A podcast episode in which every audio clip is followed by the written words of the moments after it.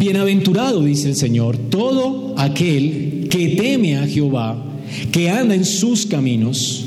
Cuando comieres el trabajo de tus manos, bienaventurado serás y te irá bien.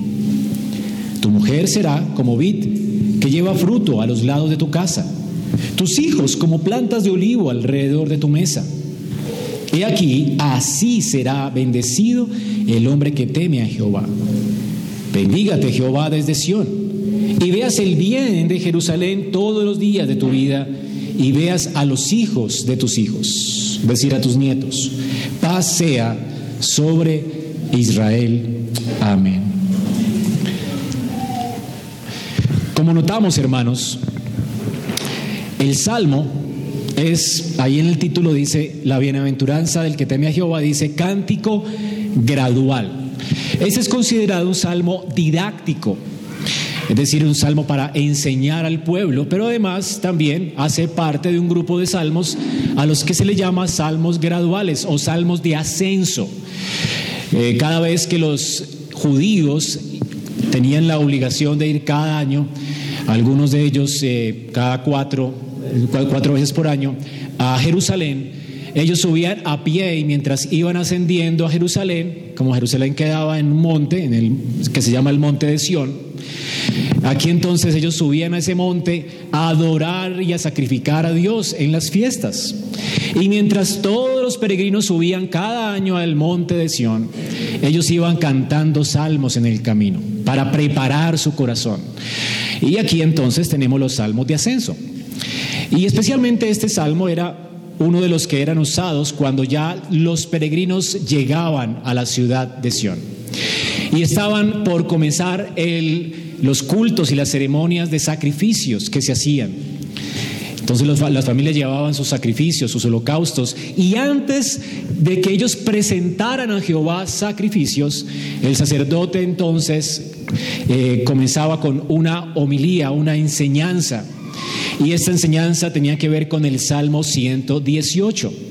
El Salmo 118 es un salmo que se puede cantar, se, podía cantar en hebreo, ahora no rima tanto, pero se podía cantar en hebreo. Y tenía tres estrofas y era la bendición que el sacerdote daba a los peregrinos que llegaban al templo. Entonces, imagínense ustedes los peregrinos subiendo a Sion, eh, comenzando la semana o la fiesta que iban a celebrar. Antes de siquiera ofrecer sacrificios, el sacerdote explicaba este salmo y terminaba este salmo con la bendición de los versículos 5 y 6. Bendígate Jehová desde Sión Veas el bien de Jerusalén todos los días de tu vida y veas a los hijos de tus hijos, a los nietos. Paz sea sobre Israel. Es una bendición maravillosa, ¿no? Gloriosa. Es decir, Dios antes de que el pueblo ofreciera sacrificios, los bendecía. ¿No les dice esto algo, hermanos? Bueno, eso nos recuerda la ley de Moisés en Éxodo 20. Antes siquiera de que Dios nos ordene vivir para Él, ¿qué dice la ley en su prólogo? Yo soy Jehová, vuestro Dios, que los sacó de la tierra de Egipto. Les habla de la redención. Dios nos redime, Dios nos bendice y entonces venimos a sacrificar a Él. Estamos aquí es porque Dios nos ha bendecido. ¿Qué sacrificios podemos dar a Dios que Él pueda recibir como pago para ser aceptables delante de Él? No. Hermanos, es porque Dios nos acepta que queremos obedecerle. Es porque Dios nos acepta que queremos presentar delante de él sacrificios y ofrendas. Es porque Él nos ha bendecido y nos ha redimido que queremos vivir para Él y guardar sus mandamientos. No, no es porque guardamos los mandamientos de Dios que nosotros somos aceptables delante de Dios. Ya hemos sido aceptados, Dios ya nos ha bendecido y es por eso que antes siquiera que Israel ofreciera sacrificios y holocaustos a Jehová y pensara que por eso iban a ser aceptados, Dios los bendice para que entiendan que no por los sacrificios de ellos ellos iban a ser aceptados. Sus sacrificios solamente son una forma visible en la que Dios les está mostrando a ellos cómo Dios iba a traer para ellos las bendiciones del pacto de gracia en Cristo. Cada sacrificio, el templo, Sión, todo lo que sucedía allí era una sombra del que habría de venir. Así que Israel era bendecido, primero. Y por eso ellos podían ofrecer sus sacrificios.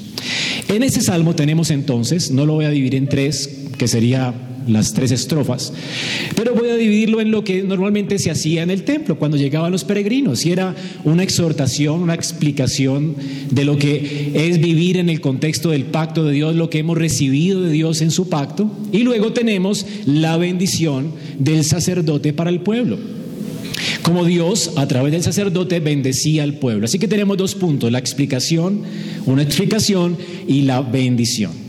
Vamos ahora primero a ver la explicación.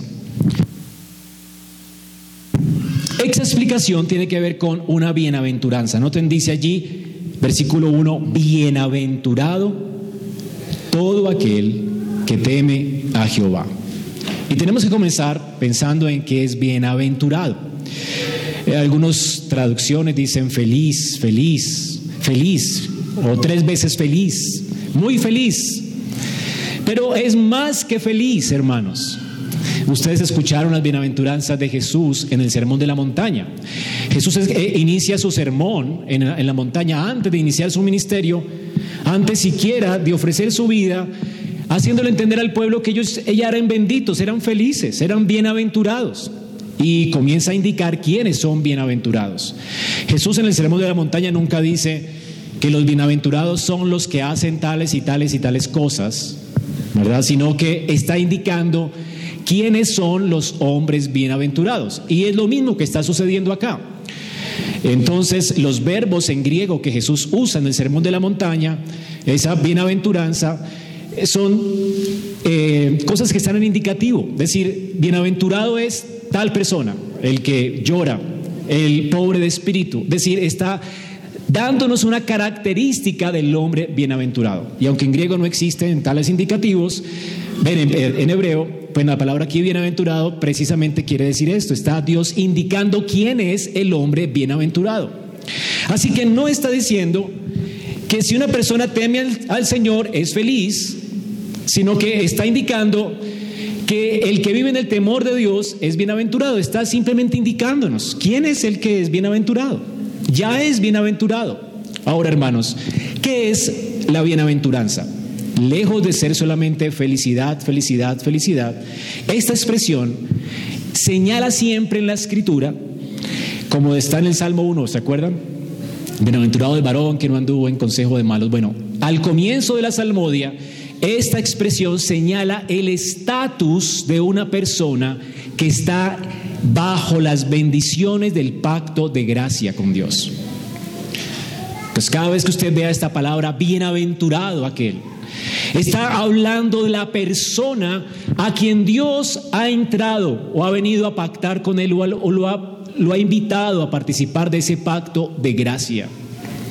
Y en el Deuteronomio 33, 29, Dice la escritura, bienaventurado tú, oh Israel. Ahora, ¿y por qué? Y explica con una pregunta retórica. ¿Quién como tú, pueblo salvado por Jehová? ¿Notan quién es bienaventurado? ¿O qué significa ser bienaventurado? Significa haber sido qué? Salvado por Jehová. Es decir, Alguien bienaventurado es alguien que disfruta de este estatus, de estar en pacto con Dios, en este pacto de gracia. Y bueno, el pacto de gracia viene desde Génesis 3.15, ¿verdad? Después de la caída. Todos los que han sido llamados después de Génesis 3.15 a disfrutar de las bendiciones de este pacto, pues son bienaventurados. Lo contrario de la bienaventuranza entonces, ¿qué sería? Si las bienaventuranzas vinieron después de la caída a causa de estar en las promesas del pacto de la gracia, entonces, ¿qué significa? ¿Qué, sería lo contrario de ser bienaventurado? Maldito. ¿Entiendes el contraste? De hecho, tú lees en la ley las bienaventuranzas y las maldiciones del pacto. Alguien que está en pacto es bienaventurado, alguien que está fuera del pacto es maldito. Ahora, hermanos, Estar en maldición es estar apartado de Dios. Son las consecuencias del quebrantamiento del pacto de obras. Todo aquel que ha nacido de Adán es maldito. Todo aquel que ha sido unido a Cristo por medio del Espíritu, por la gracia de Dios, es entonces bendito, bienaventurado. ¿Entienden entonces qué es bienaventuranza? Hermanos, esto es estar en pacto con Dios. Lo contrario pues es estar bajo la maldición. ¿Qué hace Dios para hacernos bienaventurados? Bueno, es una obra de gracia. No nos ganamos la bienaventuranza. Dios primero nos elige en Cristo antes de la fundación del mundo, piensa en nosotros, escribe nuestro nombre en ese libro de la vida para no borrarlo nunca más.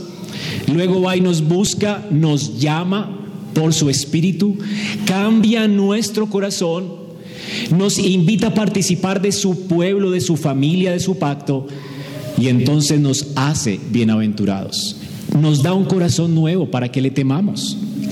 Por eso la bienaventuranza está ligada al hecho de que el hombre bienaventurado es el que teme a Jehová. Porque es imposible ser bienaventurado y no temer a Dios. Porque Dios nos da un corazón nuevo para temerle. De hecho, esas son las, esta es la bienaventuranza grande del pacto de gracia. Lo leemos en Jeremías 32. Jeremías 32, 38 al 40, el Señor le recuerda a Israel las bendiciones del pacto de gracia. Dice entonces, ellos serán mi pueblo y yo seré su Dios. Esta era la promesa del pacto de gracia. Y les daré un solo corazón y un solo camino para que me teman siempre. Notan que está diciendo Dios, yo que les daré un corazón para qué? Para que me teman siempre. Es por causa de que hemos sido invitados por Dios a participar de su gracia, de su pacto en Cristo, que nosotros tememos a Él. O que el temor a Jehová es el fruto, ¿verdad? De la salvación que Dios hace en nuestras vidas. Así que el Señor nos da un corazón para que le temamos. Dice, para bien de ellos y de sus hijos. Qué increíble. A sus hijos después de ellos. Lo mismo que estamos leyendo en el Salmo. Dice entonces también, haré con ellos un pacto eterno por el que no me apartaré de ellos para hacerles bien. Y dice, e infundiré mi temor en sus corazones para que no se aparten de mí. Y noten lo que dice el Salmo. Bienaventurado todo aquel que teme a Jehová, que anda en sus caminos. Es decir, que este hombre que anda en sus caminos y que teme a Jehová es bienaventurado. Y nos responde Jeremías, porque es bienaventurado? A causa de las bendiciones del pacto de gracia. Es porque Dios lo llamó para que viviera en comunión con Él y disfrutara de esta bendición. Así que hermanos, caminar con Dios y temer a Dios es una obra de gracia que Dios nos ha dado. Qué increíble. Para que participemos de las bendiciones que Él nos da en su pacto. No elegimos la felicidad. Desde Adán elegimos la maldición al apartarnos de Dios. Pero Dios Él nos eligió a nosotros para hacernos felices y bienaventurados en Cristo. ¿No les parece maravilloso esto? Así que hermanos, la bienaventuranza es el fruto de la obra de Jehová en nuestros corazones. Es a causa de lo que Él ha hecho por nosotros, que no nos apartaremos de Él. Por eso es imposible que alguien a quien Dios ha escogido apostate de la fe o se aparte de los caminos del Señor. El Señor lo ha hecho parte de su familia y el Señor lo, lo va a preservar en su familia hasta que Él venga en gloria y se siente con Él a la mesa para siempre. Así que hermanos, la única razón por la cual nosotros podemos mantenernos en el pacto con Dios y podemos mantenernos fieles a Él es por su gracia. Es porque Él decidió bendecirnos y darnos un corazón para temerle. Un corazón que no se puede apartar de Él. Un corazón que encuentra satisfacción y felicidad completa en Él. Un corazón que ha agradecido se somete al señorío de Él. El mundo obviamente eh, se burla de esto, de personas que viven para Dios. El mundo desde la caída, que es un mundo maldito, ¿dónde está buscando la felicidad? En hacer lo que quieren. Por eso al mundo le parece extraña que usted ya no corra con ellos en su desobediencia, dice la escritura. Porque el mundo pensó lo que Satanás les, más bien el mundo se tragó el cuento que Satanás les dio. ¿Se acuerdan cuál fue? Ustedes van a ser felices como desobedeciendo a Dios. Ustedes van a ser como Él. Ustedes van a ser como Dios. No tienen que obedecerle a Él. Eso es lo que le dijo la serpiente a Eva. La serpiente dijo en Génesis 3 del 4 al 5 a Eva, ciertamente ustedes no morirán. Ustedes van a ser felices. Dios sabe que del día en que coman del árbol de la ciencia del bien y del mal, el día en que le desobedezcan a Él y se aparten de Él y dejen de vivir para Él, los ojos de ustedes serán abiertos y serán como Dios, van a ser felices. Satanás tienta a Eva a buscar su felicidad apartada de Dios. Y eso no es razonable. Dios nos creó para su gloria y para que nos deleitáramos en Él. Así que Satanás le ofrece esto al hombre y desde la caída todos los hombres que nacen en Adán pues siempre piensan en buscar su felicidad apartados de Dios. Están buscando su felicidad en su carrera, en su estudio, en tal vez tener un matrimonio, una familia bonita, en cualquier otra cosa, pero apartados de Dios. Eso sí, que Dios no esté. Yo soy el que mando y ordeno mis pasos.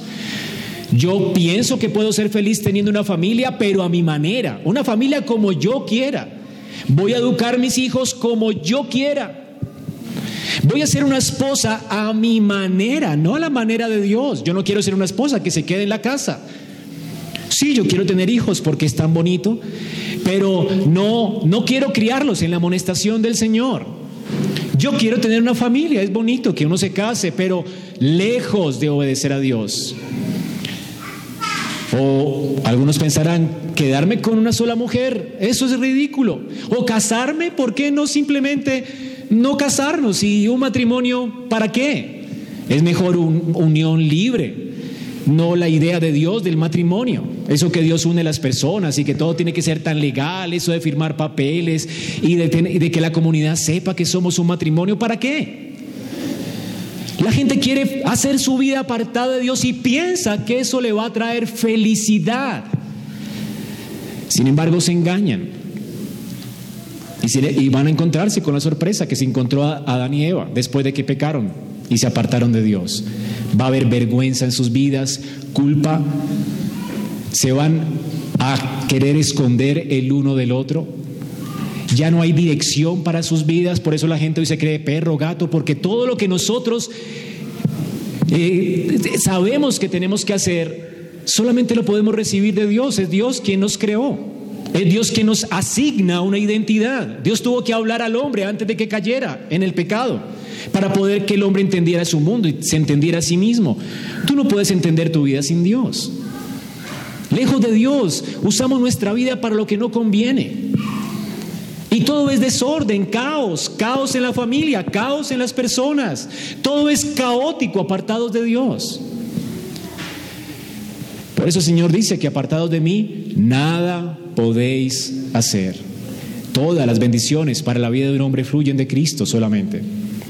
Y de estar unido a Él en, el pacto de gracia. Entonces, si notan, hermanos, noten que el Salmo nos lleva a considerar lo que sucedió en el jardín de Edén. Cuando el hombre cayó en pecado, ¿qué sucedió? La familia fue destruida, el trabajo del hombre se convirtió en fastidio. Dios le dio al hombre el trabajo antes de la caída como una bendición para él, para que él disfrutara del pan que se ganaba con su frente, con el sudor de su frente. Qué bueno. Pero después de la caída el hombre ya ve, ve como el negrito del bate y el trabajo como un castigo y no lo ve como algo honroso y como algo que glorifica a Dios. Y ojalá ganar más y trabajar menos. Entonces, todo esto que produjo la caída, en Cristo Dios lo revierte. ¿No es glorioso? Esta es la bendición que disfrutamos aquellos que hemos sido bienaventurados, aquellos que tememos a Dios y que andamos en sus caminos por su gracia. ¿Qué pasa? Primero, el trabajo. Dice, cuando comieres el trabajo de tus manos, bienaventurado serás. ¿No es glorioso esto? ¿Qué es la primera bendición que tenemos? El trabajo. Lo primero que Dios dio al hombre cuando lo creó, su trabajo. Hacer ciencia, someter la tierra, ordenar la creación, vivir para la gloria de Dios, haciendo un trabajo que realmente glorifique a Dios. Entonces, esto es revertido luego la mujer. Tu mujer será como vid llena de fruto a los lados de tu casa, tus hijos como planta de olivo alrededor de tu mesa. ¿Qué se encontró el hombre después de la caída? Hijos terribles, un matrimonio quebrantado, cada uno quería esconderse del otro, luego poligamia, luego el pecado se avanzó y fue más terrible todavía. Hermanos, todo esto sucedió después de la caída. Sin embargo, Dios, ahora en Cristo, nos hace bienaventurados y revierte las maldiciones de la caída. El Señor nos bendice en su pacto de gracia. Y esto es maravilloso. Ahora, en Cristo entonces, toda familia que es escogida por Dios podrá ser bienaventurada, ya no está viviendo en maldición. Dios va a comenzar a ordenar nuestros pasos, va a poner su temor en nuestros corazones para que le obedezcamos y en la medida en que vamos obedeciendo, vamos siendo felices, bienaventurados. Esto es lo que Dios hace, ¿no les parece increíble? Ahora, ¿qué clase de bendiciones el temor a Jehová? Noten la palabra que dice aquí que el que teme a Jehová, y la palabra Jehová es el nombre para el Dios del pacto. Dios en la escritura se llama Elohim cuando habla del creador omnipotente y poderoso. Dios es el Elohim, el Dios de toda la creación, Él es el Elohim de todas las personas, pero ¿a quién se dio a conocer Dios como Jehová? Bueno, no los testigos de Jehová, por supuesto. A los pueblos con los que Él hizo pacto a Israel, a su iglesia, a sus hijos. Es un hombre íntimo, es un hombre con el que se da a conocer. Y este nombre, Jehová, realmente tiene un significado glorioso. Jehová ya era el nombre que conocía Abraham.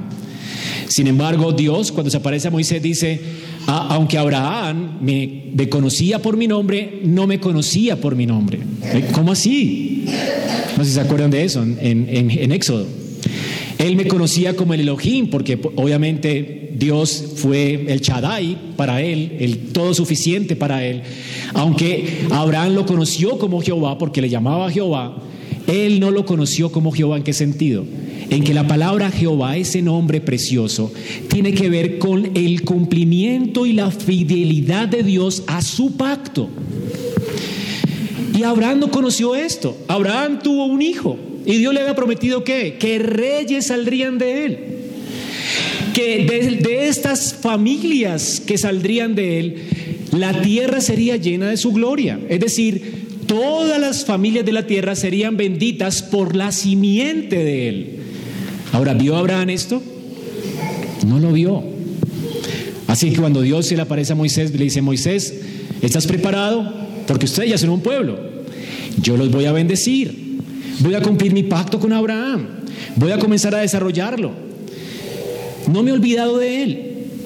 Ahora ustedes me van a conocer como Yahweh, el Dios del pacto, el Dios fiel a su promesa, el yo soy el que soy. Hermanos, Dios es fiel. Y este es un nombre tan personal, tan increíblemente hermoso para nosotros, porque nos recuerda que Dios no falla sus promesas. Dios prometió a Abraham y cumplió. Y cumplió perfectamente en Cristo, en quien son benditas las naciones, las familias de la tierra. Ahora, hermanos, este es el Dios, pues, que ha puesto su temor en nuestros corazones. El Señor ha sido fiel a su pacto y porque Él ha sido fiel a su pacto, ha colocado su espíritu en nosotros para que le conozcamos a Él como Jehová, el Dios fiel que Él es. Y es en ese sentido que el temor aquí, ¿qué es temor? Es reverencia a Él. El temor es ese sentido de reverencia que nos acerca a Él en dulce comunión pactual y que nos hace temblar ante Él con profunda admiración por lo que Él ha hecho en nuestra vida. Hermanos, por esto el temor produce frutos en nosotros. Aquella persona que conoce a Dios, que tiene comunión viva con Él, una comunión espiritual real de hijo a padre, es una persona que ha contemplado su amor, su misericordia, y entonces le teme. Y en gratitud le obedece, se sujeta a su dirección confiadamente, porque sabe que Dios nunca miente y es fiel. ¿Cómo no seguir su dirección? ¿Cómo pensar que me voy a frustrar como hombre si yo no cumplo con mi responsabilidad siendo esposo y padre? ¿Cómo pensar eso? Voy a ser obediente a Dios porque sé que allí está mi felicidad. Porque si Él entregó a Cristo por mí, ¿cómo me va a mentir en cuanto al rol que yo tengo en mi hogar? En cuanto al rol que tú tienes como mujer en tu casa. ¿Crees que Dios te va a hacer la vida infeliz? Si renuncias a tus sueños y le sirves a Él siendo una esposa para tu marido y una madre de sus hijos y una cuidadora de tu casa, ¿te frustrarás pues? No. Él es el Dios del pacto. Tú vas a temerle. ¿Cómo no obedecerle si Él dio la vida de Cristo por mí? Si le conoces íntimamente, si sabes que aún siendo nosotros rebeldes a su pacto, si habiendo quebrantado el pacto de obras, Él nos invita a participar de Cristo y en Él nos bendice por gracia. ¿Cómo menospreciar la dirección de ese Dios de amor? Por eso el temor está ligado a andar en los caminos de Jehová. Entonces el profeta nos recuerda lo que ahora disfrutamos en unión con Cristo. Y esto hace que nosotros temamos al Señor. Y entonces el temor al Señor nos hace obedientes y la obediencia nos hace benditos. Y noten aquí, entonces, ¿en qué sentido benditos? En todo lo que hagamos. Porque estamos siendo dirigidos por la palabra de Dios. ¿No fue lo que Dios le dijo a Josué? Estudia las palabras de esta ley y medita en ellas cuando? De día y de noche. Entonces, ¿qué va a pasar con Josué? Harás prosperar tu camino y en todo te irá bien. ¿Le fue bien a Josué? Sí. Hermanos, eso es verdad. Así que lo que tenemos aquí en esta descripción de aquí en adelante es como la, la imagen ideal de lo que implica seguir a Dios y temblar delante de Él y obedecerle. ¿Quieres ver la imagen ideal? Lo que se espera de alguien que teme a Dios y camina en su pacto. En todo le va a ir bien. ¿En dónde? ¿En qué es en todo? En su trabajo. Va a tener un trabajo significativo. Ahora, noten que esto no es doctrina de la prosperidad, porque dice, cuando comieres el trabajo de tus manos, serás bienaventurado. ¿Y te irá qué? Bien. ¿Cuando comieres qué? No, el trabajo de tus manos. Cuando comieres el trabajo de tus manos. No dice, cuando seas prosperado en el trabajo de tus manos. Cuando seas famoso por el trabajo de tus manos. Cuando tengas casa, carro y beca por el trabajo de tus manos, serás feliz. ¿Saben qué, hermano? El que barre las calles de Bogotá y se gana un salario mínimo y vive como un hombre temeroso de Dios en su casa, en su familia y ordena toda su casa en función de Jehová y sirve a Jehová y barre bien la calle por amor a Dios y porque él sabe que está sosteniendo la creación que Dios le dio y está sometiéndola delante de él está al servicio de otros. Este hombre es feliz. Y cuando va a su casa con el mínimo y se compra su pan de 100, ya no hay pan de 100, no, su pan de mil, entonces este hombre cuando se coma ese pan va a estar feliz, feliz con los suyos. Él no ha hecho nada por egoísmo. Él no ha hecho trampa ni cosas torcidas en sus negocios. Su alma está confiada en Jehová. Él no está pensando en usar lo que él hace para su provecho. Esto es lo que hace la gente, ¿verdad? Por eso hace negocios ilícitos. Él llega a su casa confiado. Él sabe que nadie lo está persiguiendo porque se coló en Transmilenio. Que de pronto su imagen no aparecerá allí en la primera plana, ¿verdad? De los colados, porque irrespetan las leyes de, tránsito o, o cosas por el estilo. Él está confiado, él está sometido a Dios en todo, honrando a las autoridades civiles, bendiciendo a Dios con su vida, pagando su tiquete, pagando sus impuestos a tiempo, haciendo sus declaraciones de renta. ¿De qué le teme él? A, nada le teme. ¿Y lo que le queda? Su pan se lo come tranquilo, en paz, porque ha vivido en todo para la gloria de Dios. Eso es. ¿Entiendes? Mientras que el mundo que se afana por conseguir dinero y piensa que en eso está la felicidad, no es feliz. Siempre quiere más. El que no quiere pagar el pasaje de Transmilenio, después no quiere, ¿verdad?, pagar por el pan y sigue robando y sigue robando. Y le da un mejor trabajo y se pone corbata, se seguirá colando y seguirá haciendo trampa en sus negocios. Y siempre estará intranquilo y no podrá dormir y deberá más. Mientras que el justo, hasta de lo poco que gana, en lugar de pedir prestado, presta. Porque para todo le alcanza. Porque le está contento.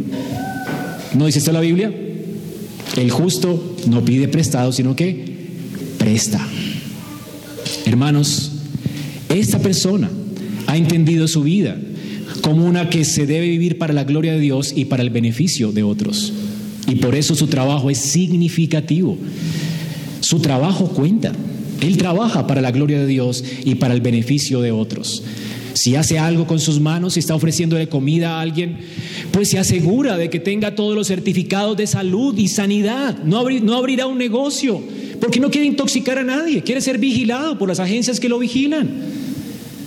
Se pone sus cosas de seguridad para que no le caigan pelos a la empanada que hacen, ¿verdad? Hace cosas bien para la seguridad de la gente, para protegerla. Él está pensando en otros, no en ganar, simplemente para él mismo. Claro, es el trabajo que lo sostiene, pero al mismo tiempo hace las cosas bien para el beneficio de otros. Si hace las cosas, hace cosas buenas para que otros se sientan que no fueron engañados por su trabajo o que fueron intoxicados por su comida. Tengo todo al día, mis seguros, allí están. Eso es ser cristiano, hermanos, y te irá bien. Eso es vivir para la gloria de Dios. Y comerás del fruto de tus manos. Y, también dice, serás bendecido en tu familia. Tendremos que una familia que teme a Dios. Y aquí la mujer es comparada con una vid que da frutos ¿dónde? Noten que es una vid fructífera, no es una vid sin frutos. Mientras que los hijos son olivos, plantas de olivo, no árboles de olivo. Saben que hay árboles y plantas, o sea que los hijos todavía no son fructíferos. En un sentido son olivos que tienen que ser cultivados. La mujer ya da frutos. ¿Y da frutos dónde? Alrededor de su casa. ¿Y por qué una vid? es increíble que el Señor compare aquí, o el profeta compare, inspirado por Dios, a la mujer con una vid? Una vid necesita, para poder dar fruto, mantenerse firme y apoyada en algo. Así que esto implica que esta mujer está apoyada en su marido. Su marido la dirige bien, porque este es un hombre fiel al pacto. Un hombre fiel al pacto sabe dirigir a su esposa, sabe dirigir su casa, sabe poner reglas claras en su familia, sabe decirle a su esposa para dónde va su casa. Sabe decirle a su esposa cómo es que vamos a educar a nuestros hijos, cómo es que vamos a guiarlos a ellos para que glorifiquen a Dios. Ella sabe dirigir, una mujer bien dirigida está contenta. Allí está firme como una vid fructífera, dando frutos no fuera de la casa, sino en la casa. La mujer echa frutos y es fructífera en su familia, no fuera de la familia. Aquí no estamos hablando de una mujer empresaria que da frutos fuera de su casa y que está soñando con su propio eh, negocio y sus propios sueños, sino que la mujer fue creada como ayuda idónea para ayudar al marido en su casa. Por eso es que las mujeres piadosas enseñan a otras mujeres a ser piadosas. ¿Cómo? A ser cuidador de su casa, cuidador de su marido, a que eduquen a sus hijos en el temor de Dios, a que se sujeten a su esposo, a vivir en su casa. Así que estamos hablando aquí de una mujer hacendosa que obedece a Dios, de un hombre que sabe dirigir a su esposa a esa vida delicada para que ella sea fructífera y feliz. Es un hombre que está contento, porque tiene una vid fructífera en su casa. Y la vid, obviamente, ¿qué le produjo a, qué le producía a los hombres? ¿Qué, qué produce? Vino, felicidad. Allí está el hombre feliz con su mujer, porque está dando frutos alrededor de su casa. Pero también tenemos los hijos como planticas de olivo. Estos hijos están aquí alrededor de la mesa, como hacía Lutero, con su familia en sus charlas de sobremesa, siendo instruidos por Él. Es un hombre que cumple su responsabilidad de saber abonar el corazón de sus hijos, saberlos instruir mientras está con ellos en el campo, en la casa, en la mesa, que lo sabe guiar en la amonestación del Señor. Es un hombre que cumple su responsabilidad del pacto, que está abonando a sus hijos para que se conviertan y no sean siempre planticas de olivo, sino que maduren y sean árboles de olivo. Y los árboles de olivo eran árboles que daban fruto por muchos años, son los que más duran. En el jardín de los olivos hay árboles que seguramente estaban allí en el tiempo en que Jesús estaba orando, ¿no? O sea que el trabajo de esos hijos va a ser un trabajo que tenga un impacto para la eternidad. Tú no quieres guiar a tus hijos para que realmente glorifiquen a Dios y para que todo lo que ellos hagan realmente tenga trascendencia eterna. Ahora, ese es un hombre que quiere esto para sus hijos. Por eso él ve a su hijo como una matica que tiene que ser cultivada, labrada en su mesa. Y la mesa es el lugar más íntimo de comunión. Y es allí donde, en ese lugar íntimo de comunión, donde los hijos deben ser instruidos para la gloria de Dios. En resumen, hermanos, este hombre que teme a Dios es un hombre que conoce a su Señor, es un hombre que disfruta de una relación íntima con Dios, que sirve a Dios, que teme a Dios, que vive para Dios. Por eso Dios está en esta casa, bendiciéndola. Dios es parte de la intimidad de esta familia. Esta familia es bendita porque está en Cristo. Esta familia es bendita porque está en el pacto de gracia. Y está en Cristo, aún siendo una familia del Antiguo Testamento. Porque no hay salvación sin Cristo. O tú estás en Adán o estás en Cristo. Y siempre ha sido así, después de Adán. Si Adán fue salvo y Eva fue salva, fue por la confianza que ellos pusieron en la simiente prometida, en Cristo. Por eso es que Cristo regañó a los sacerdotes y a los eh, líderes de su tiempo, porque no estaban conociendo que toda la Biblia habla de Él. Estaban enseñando salvación por obras, porque cuando la Biblia nunca enseñó salvación por obras. Toda la Biblia apunta a Cristo y a Él y a nuestras bendiciones por medio de Él. Es por la simiente de la mujer que somos nosotros bendecidos. Eso es lo que esperaba Adán y Eva al tener hijos. Un hijo que fuese su salvador. Un hijo que hiciera lo que ellos no hicieron. Otro representante federal que triunfara donde Adán fracasó. Que matara a la serpiente, que quitara lo profano, y que quitara también el pecado al ser mordido por la serpiente.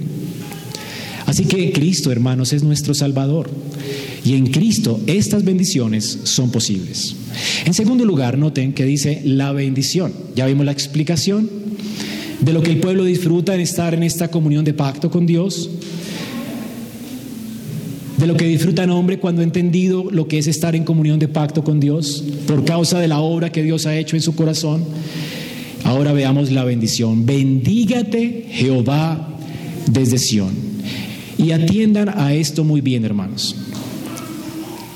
La pregunta es, ¿cómo es que esta familia, la familia de este hombre, cómo es que ella recibe la bendición?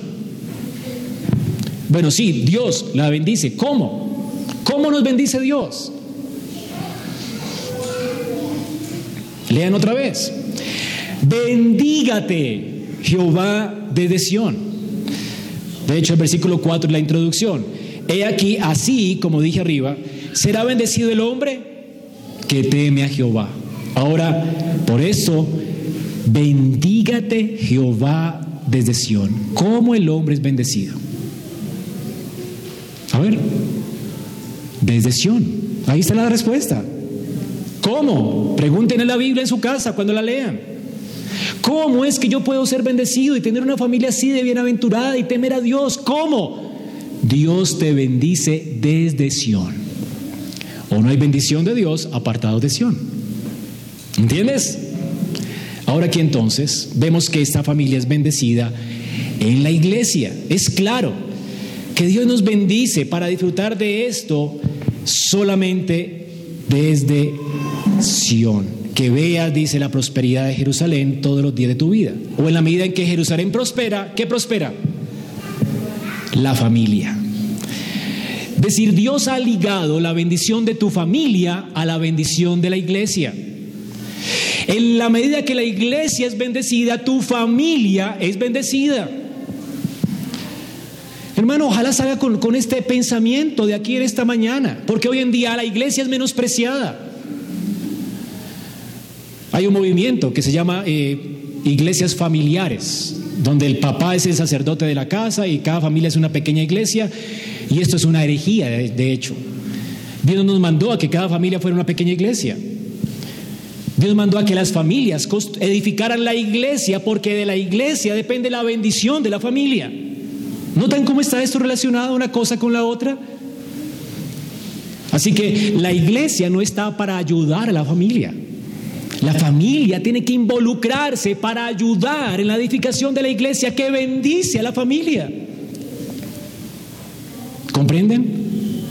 Hermanos, esto es de vital importancia, porque en la iglesia de hoy es una iglesia de consumistas. Es triste ver cómo vienen personas aquí a consumir.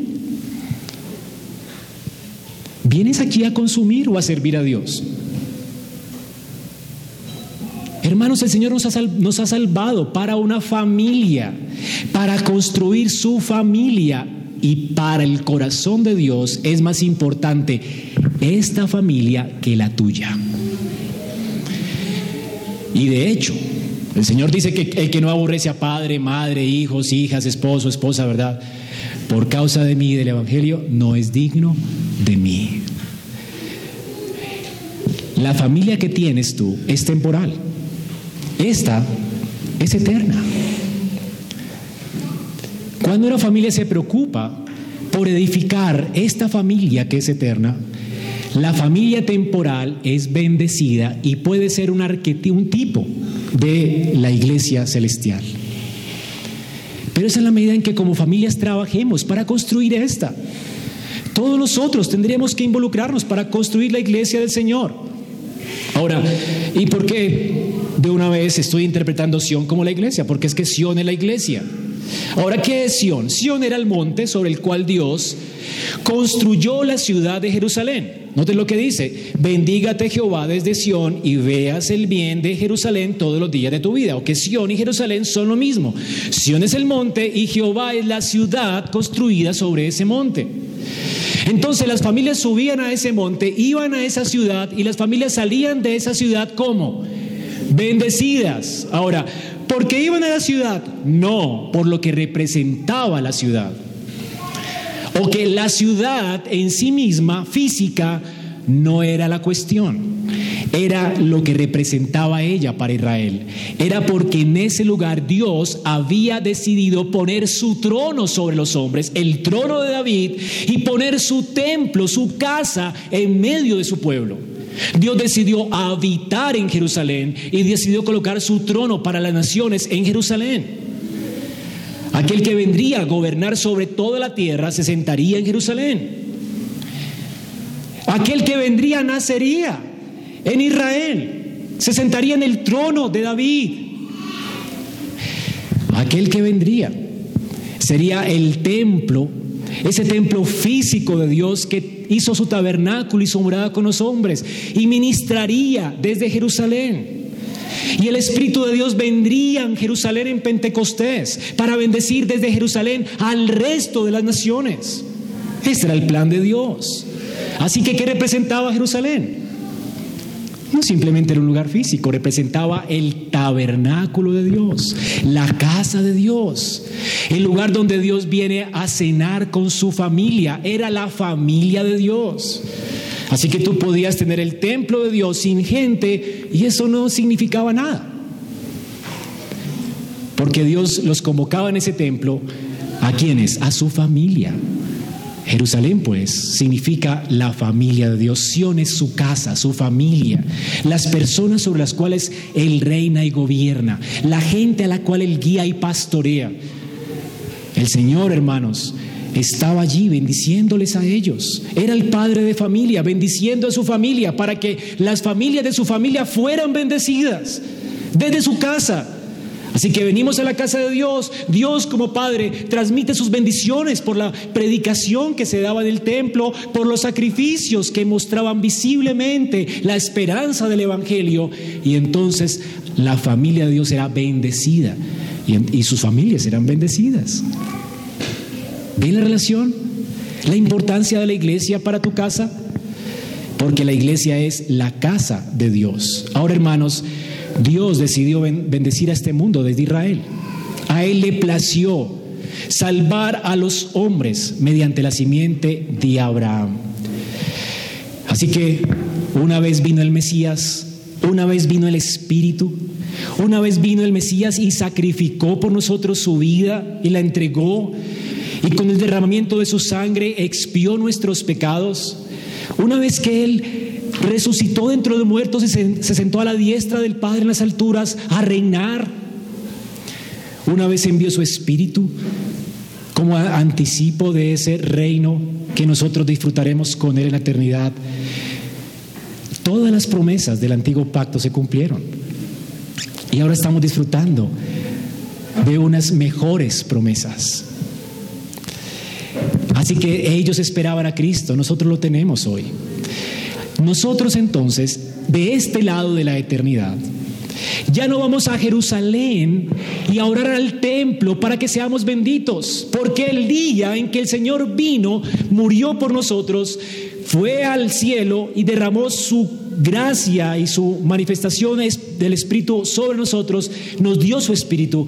Ese día, el lugar donde Dios está gobernando y reinando sobre los hombres y bendiciendo a los hombres, está aquí en su iglesia. Una iglesia compuesta por piedras vivas, tú y yo. Cuando tus hijos dicen, tú le dices a tus hijos, vamos a la iglesia, ellos que se imaginan. Vamos a Santa Elena. De hecho, pronto nos iremos de acá, pero esta es la iglesia. Podemos trastearnos de lugar, reunirnos en otra parte y la iglesia siempre estará allí. ¿Por qué? ¿Quién es la iglesia? Estas piedritas. Y no somos la iglesia si no estamos juntos. ¿Entiendes? Por eso tu familia no puede celebrar los sacramentos. Tu familia no hace un culto. No puede hacer un culto. Bueno, se le puede llamar culto familiar porque es un culto a Dios. Pero Dios no ha, no ha provisto una bendición especial para tu casa como la ha provisto cuando nos reunimos como iglesia. ¿Tú entiendes eso? Si tú lees el Nuevo Testamento, dice, ¿cómo es que somos salvos? ¿Por la locura de qué? ¿De la lectura de la Biblia privada? ¿De qué? ¿Cómo somos santificados? Por la predicación de la palabra, salvados por la predicación de la palabra. Dios nos bendice con la predicación de la palabra. Por eso Pablo le dice a Timoteo, predica, predica, predica. Porque Dios ha puesto su reino, su trono aquí, en medio de nosotros, en este púlpito.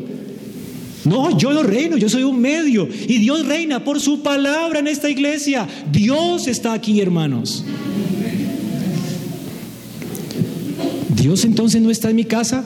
Sí, Él es omnipresente, omnipotente, pero Él decidió habitar especialmente aquí. Por eso dice el Señor en el Salmo 87.2, subráyalo, ama Jehová las puertas de Sión, su iglesia, el lugar donde Él mora, donde Él gobierna y reina, más que todas las moradas de Jacob. ¿Cómo menosprecias tú la iglesia? Cuando Dios la ama, es la niña de sus ojos. ¿Cómo piensas tú que es mejor reunirnos en familia el domingo, irnos a hacer deporte el domingo, que venir aquí donde Dios bendice, el lugar que Dios ama, su familia? ¿Cómo trabajamos más en otro tipo de relaciones y construimos otro tipo de relaciones y no trabajamos en las relaciones que a Dios le importan? ¿No dice Dios que si no amas a tu hermano que ves, ¿cómo dices que amas a Dios a quien no ves? Hermanos, este es el lugar donde Dios te bendice. Así que una vez que el hijo de David vino, el Señor colocó su trono aquí. Una vez que Él vino, el Señor puso su presencia aquí. Y Él dice, donde oficialmente dos o tres reunidos estén para hacer disciplina eclesiástica en mi nombre en un lugar, reunidos, ¿qué, dice el Señor? Allí estoy yo. Él no está en una panadería donde están dos cristianos juntos, no. El contexto de esa palabra es dos haciendo disciplina eclesiástica, dos o tres, juzgando a alguien. Allí estoy yo, administrando las llaves de mi reino. Es en una iglesia oficial, con sus oficiales, donde hay disciplina eclesiástica, donde Dios hace su morada. Es este lugar precioso para Él. Hermanos, cada uno de ustedes son preciosos. Así que cambia tu mente si vienes aquí con la expectativa de ser un consumidor. Tú vienes aquí a participar porque eres hijo de Dios, a tener comunión con tu Padre y con tus hermanos, a disfrutar del día que Él ha provisto para reunirnos, para soportarnos, para perdonarnos, para si nos lastimamos, perdonarnos. Hermanos, esto es increíble la iglesia. Y de hecho, todo lo que tú hagas en la iglesia será un ejemplo de cómo tu familia, tus hijos entienden a tu familia. ¿Cómo aprenderán ellos a someterse a las autoridades? Si dos esposos vienen aquí con sus dos hijitos, vienen aquí, ¿verdad? Y no hablan con nadie, se van corriendo, no hablan con sus pastores, no respetan a sus pastores, hablan más de sus pastores, ¿verdad? O de sus ancianos, ni siquiera cuentan con ellos, no los ven como la provisión que Dios les ha dado para pastorearlos. Tus hijos van a salir de tu casa y no van a contar contigo para nada. Ellos están aprendiendo de ti en la iglesia. ¿Cómo aprecias esta familia? ¿Cómo hablas bien de esta familia? ¿Cómo defiendes a esta familia? Tus hijos lo están escuchando, lo están viendo. Y entonces tú te quejas, pero mis hijos se pelean y mire, ya no se hablan y ya no cuentan conmigo, piden consejo afuera y piden los consejos a los amiguitos, pero pides tu consejo al pastor. Te sometes tú a las autoridades de esta iglesia que Dios ha puesto sobre tu vida. No es que son jóvenes. A Dios le importa esto. No eres tú joven con un hijo. Hermano, a Dios no le importa eso. Dios te ha dado una iglesia para que la aproveches, para bendecirte. Y tú le estás enseñando a tus hijos en la medida en que estás sometiéndote a ella y bendiciéndola a ella, amando a tus hermanos, soportando a tus hermanos. Pero si sale de aquí, no, mire que me hicieron esto y, yo no le vuelvo a hablar a esta mujer, no le vuelven a hablar a ella, ¿listo? Porque es que me hizo esto y esto. Eso mismo van a hacer tus hijos con sus hermanitos y contigo. Se van a convertir en resentidos. Es en la iglesia donde Dios nos bendice, es el referente, donde, donde es, de hecho es la sombra de la iglesia es la familia. Lo que se hace en la iglesia, en nuestra comunión con Dios y nuestra comunión los unos con nosotros, es el referente para nosotros vivir en comunión como familia. ¿Vamos a entender? Eso es muy importante, hermanos. Todo lo que tú hagas aquí es una educación para tus hijos. ¿Cómo valoras esta casa? La casa de Dios va a ser, va a repercutir en tu familia. ¿Entiendes? Si tú ves esto como un club social que puedes dejar cuando quieras, así tus hijos van a ver a tu familia. ¿Entiendes? Y así tus hijos van a valorar la iglesia. Y tus nietos no van a ver la prosperidad de Sión. Y la iglesia se va a acabar, la familia se va a acabar y el mundo, cuando el Señor venga, se preguntará, ¿hallará fe en la tierra? ¿Quieres firmeza para tus hijos? ¿Quieres ver una generación de creyentes prosperar en esta casa? Honra a esta familia. Es la familia de Dios. Con razón el salmista oraba así. En el Salmo 137.5. Si me olvidare de ti, oh Jerusalén, pierda mi diestra su destreza, mi lengua se pegue a mi paladar. Si no me acordare de ti, si no enalteciere a Jerusalén como preferente asunto de mi alegría. ¿Qué quería el rey David cuando escribió esto? ¿Qué buscaba el rey David en sus oraciones cuando se reunía en su casa con sus hijos? La prosperidad de, su, de Sión. Él no, él consentía nada con la niña de los ojos de Dios ni que un incircunciso, ¿verdad? Nos tiene que dar indignación cuando alguien quiere dividir la iglesia. Somos los que tenemos que indignarnos con nuestra familia. Así oraban las familias de Israel, Señor. Estas personas que vienen a destruir a tu pueblo, que sus hijos sean estrellados contra las peñas, cómo se meten con la niña de tus ojos.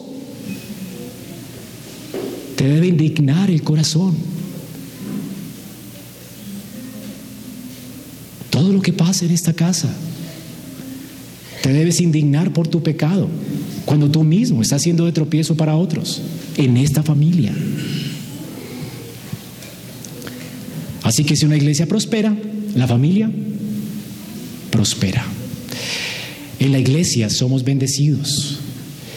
¿Qué tal si dentro de ocho días vienes acá y lees el Salmo 133 y comienzas a conversar con tus hijos? Mirad cuán bueno, cuán delicioso es habitar los hermanos juntos. Y no estás levantándote a ver qué cosas mejores tienes que hacer. Enseñando a tus hijos vivir apartados de Dios y apartados de la razón. ¿Hay, mejor, ¿Hay mejores cosas que hacer que estar aquí? Es que estoy muy cansado, yo prefiero dormir hoy todo. ¿Prefieres dormir cuando tu descanso y tu reposo está en Dios? ¿No es esta su casa, su familia? Dice aquí, qué hermoso, qué increíble, qué delicioso es encontrarme con los hermanos y vivir con ellos juntos en armonía. Y esto implica que tenemos que hacer las paces siempre, que tenemos que quitar los muros siempre, que tenemos que hacer amistades siempre y unirnos más siempre y nunca será suficiente. Porque el pecado está allí, hermanos, y Satanás está allí queriendo colocar cizaña en tu corazón, dividirte contra tu hermano. Es aquí donde aprendes a pedir perdón, a reconciliarte, a pensar lo mejor de otros. Dígame si no es horrible que tu esposa te esté recordando todos los días lo terrible que eres, o tu esposo. Qué mala mujer eres, qué mala mujer, qué infeliz soy contigo. Va, va, va, todo el tiempo, todo el tiempo. ¿No es horrible vivir así? Y cuando tus hijos, mamá, mi, hermanito, y todo el tiempo, ¿qué es eso, hermanito? ¿Y qué? ¿Usted, ¿Usted no se angustia por eso? ¿Dónde va a terminar eso? Hermanos, ¿cómo se sentirá Dios si entre ustedes hay divisiones y rencillas y contiendas? ¿Cómo se sentirá Dios, nuestro Padre, si en su casa no aprendemos a amarnos los unos a los otros? Yo amo a Dios, pero no me soporto al hermano. Entonces no amas a Dios. Es lo que dice Dios en primera de Juan.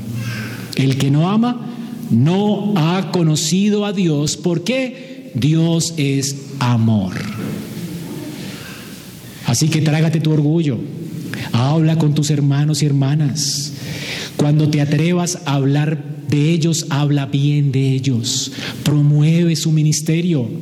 Cuando decides hablar con otra persona de alguien de la iglesia, habla de lo mucho que tú has sido bendecido con el servicio, tal vez poquito. Oiga, hermano, hoy me saludó, me sonrió, realmente me sentí tan ministrado con él. No cambia todo cuando en una familia el marido y la mujer están empeñados a alabarse el uno al otro. Mi amor, me siento tan bendecido que me diste agua cuando llegué del trabajo. No me tenías comida, tenía hambre, pero me diste aguas. Me sentí tan bendecido, tenía sed, realmente. Y quería comer ya, pero el Señor me enseñó paciencia. Y olía tan rico cuando estabas friendo el huevo y el arroz. Mi amor, como alabo a Dios por tu vida. Me siento tan agradecido. ¿Por qué mujer no se siente más estimulada que cuando le dicen, oiga, no me tienen la comida lista?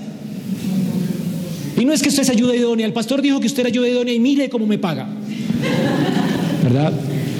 Hermanos, hay que ser tiernos con nuestras esposas y así aprendemos también a ser tiernos con nuestros hermanos.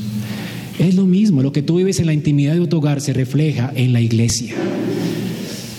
Cuando una mujer se convierte en gotera en su casa, será gotera para la iglesia, se quejará de todos sus hermanitos. Cuando un hombre es terrible en su casa y se queja de su esposa, se quejará de la iglesia y se quejará de todo porque su corazón no está satisfecho en Cristo. Él no puede ver nada de bondad, ninguna gracia que Dios le haya dado a alguien. Hermanos, ¿cuándo fue la última vez que hablaste con tus hijos sobre la hermana que te hizo el tinto? Y te tenía el tinto calientico. Venga, oremos. ¿Sabes cómo se llama la hermana? Oremos por ella, por su familia. Me siento tan bendecido que tengo un tintigo cada mañana en la iglesia. Oiga, esta familia tan servicial llega temprano, de las bancas, me senté y no estoy empolvado hoy. ¿Quién fue para orar por él? ¿Hay alguien enfermo? ¿Por qué no visitamos, ni hijos, visitemos hoy a tal persona porque está enferma? Llevémosle un mercadito porque tal vez esté sufriendo mucho.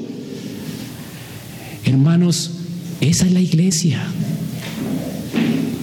Pero si tú vives para ti mismo, vendrás aquí como un consumidor, nadie me llama, nadie me ha atendido, nadie se interesa por mí, yo me voy de aquí.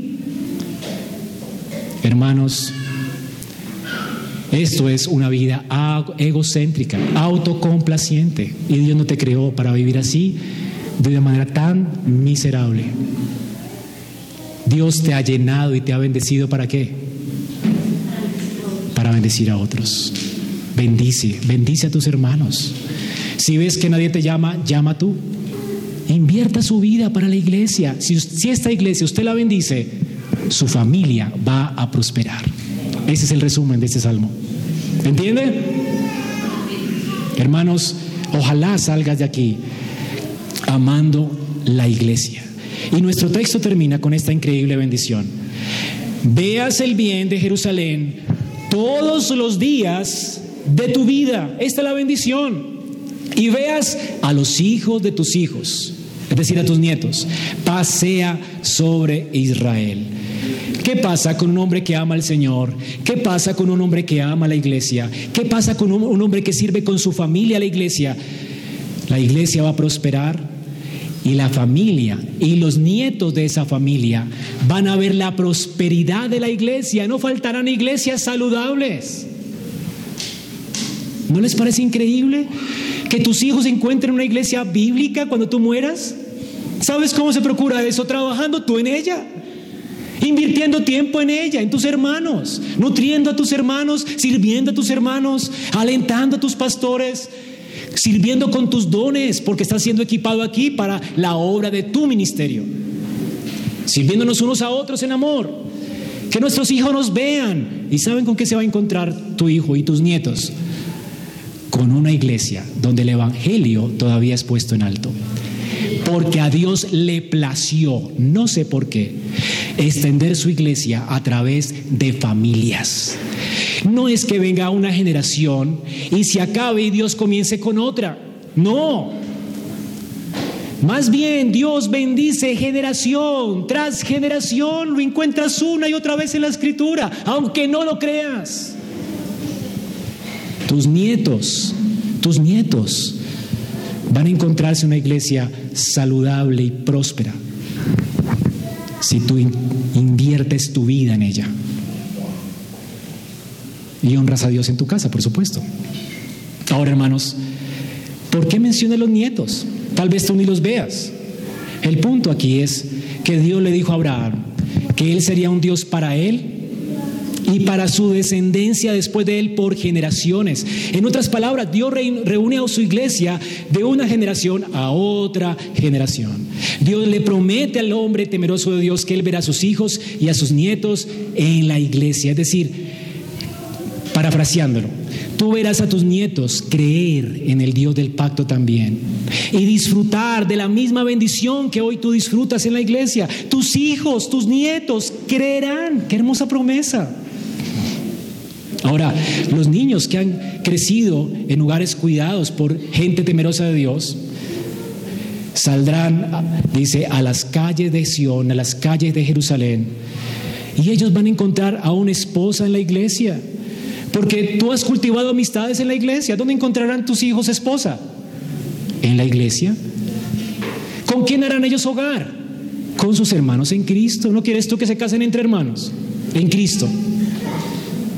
Entonces, si se casan entre hermanos en Cristo, si hacen amistades en la iglesia, si tienen su esposo en la iglesia, ¿qué generación sigue? Lo mismo, ellos van a repetir el ciclo.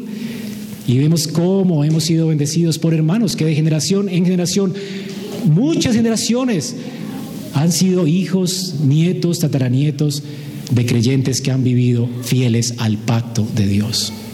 Es así como funciona esto, hermanos. ¿Entienden? Así que esta es una promesa para los hijos que aprenden a temer en casa a Dios y a servir a Dios y a, la iglesia. Cuando el padre y la madre temen a Dios, ellos tienen cuidado de enseñar a sus hijos sobre el pecado, sobre lo que el pecado genera en nuestras vidas, sobre lo que los pecados específicos hacen en nosotros, cómo nos destruyen. Luego les enseñan a ellos a llevar a Cristo sus pecados. En otras palabras, en la familia, ¿quién es el centro? Cristo. Los padres van a instruir a sus hijos sobre la base del pacto de gracia y sus promesas. Se van a consolar en ellos y en sus promesas, sabiendo que si algo sale mal, Dios es fiel a causa de su pacto. Hermanos, como padres podemos descansar en la gracia de Dios y en su suficiencia. Así que Dios permanece fiel a sus promesas. Donde una familia entonces está ocupada haciendo las tareas que Dios le demanda, viviendo sus roles como Dios lo demanda, apoyando a la iglesia como Dios lo demanda, la familia es prosperada y la iglesia es prosperada. Y esto, hermanos, es una gran bendición. Esto es lo que queremos, hermanos. Durante la reforma, ese concepto que acabamos de ver hoy, de un hogar amoroso, centrado en Cristo, que fue ordenado bíblicamente, fue retomado por la Escritura y la iglesia prosperó. Y habían iglesias nacionales, hermanos. ¿No es increíble el impacto que puede hacer la iglesia en una nación cuando hijos viven en pacto con Dios, cuando los padres se toman en serio el pacto de Dios con ellos? Ahora, el Señor nos va a bendecir. Un historiador dijo sobre el matrimonio de Katy y el doctor Martin Lloyd Jones. Es probable que ningún matrimonio haya hecho más por establecer y demostrarle al mundo el poder y la belleza del Evangelio en un momento en que tantas personas necesitaban desesperadamente ser rescatadas de los tormentos y las prisiones del monasticismo, la, depresión y la culpa, todo producto de una religión pesada y corrupta que causó estragos en la iglesia. Ningún matrimonio fue de tan, tan iluminador como el matrimonio de Katy y Martin. Un hogar abierto para la gente, un hogar que apoyaba a la iglesia y el reino un lugar que era luz en medio de los suyos.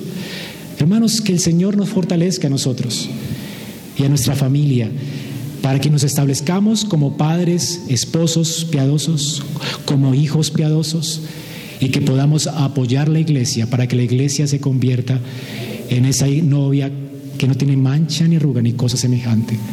Que por ella suframos dolores como sufrió Pablo, hasta que veamos la iglesia limpia de nuestro pecado. Que purguemos nuestro pecado, que mortifiquemos nuestro egoísmo, que, mortifique, que mortifiquemos nuestro egocentrismo, nuestras rencillas, nuestra amargura, que nos postremos delante de Dios en esta mañana y le roguemos a Él que como iglesia le prendamos a glorificar y que lo honremos, porque somos su familia, que no entristezcamos a nuestro Padre por nuestras actitudes, palabras o acciones. Vamos a orar. Esperamos que este mensaje haya sido edificante para tu vida. Si deseas este y otros mensajes, visita nuestra página en internet iglesiaraa.org. Este es un recurso producido para la Iglesia Cristiana Bíblica Raha.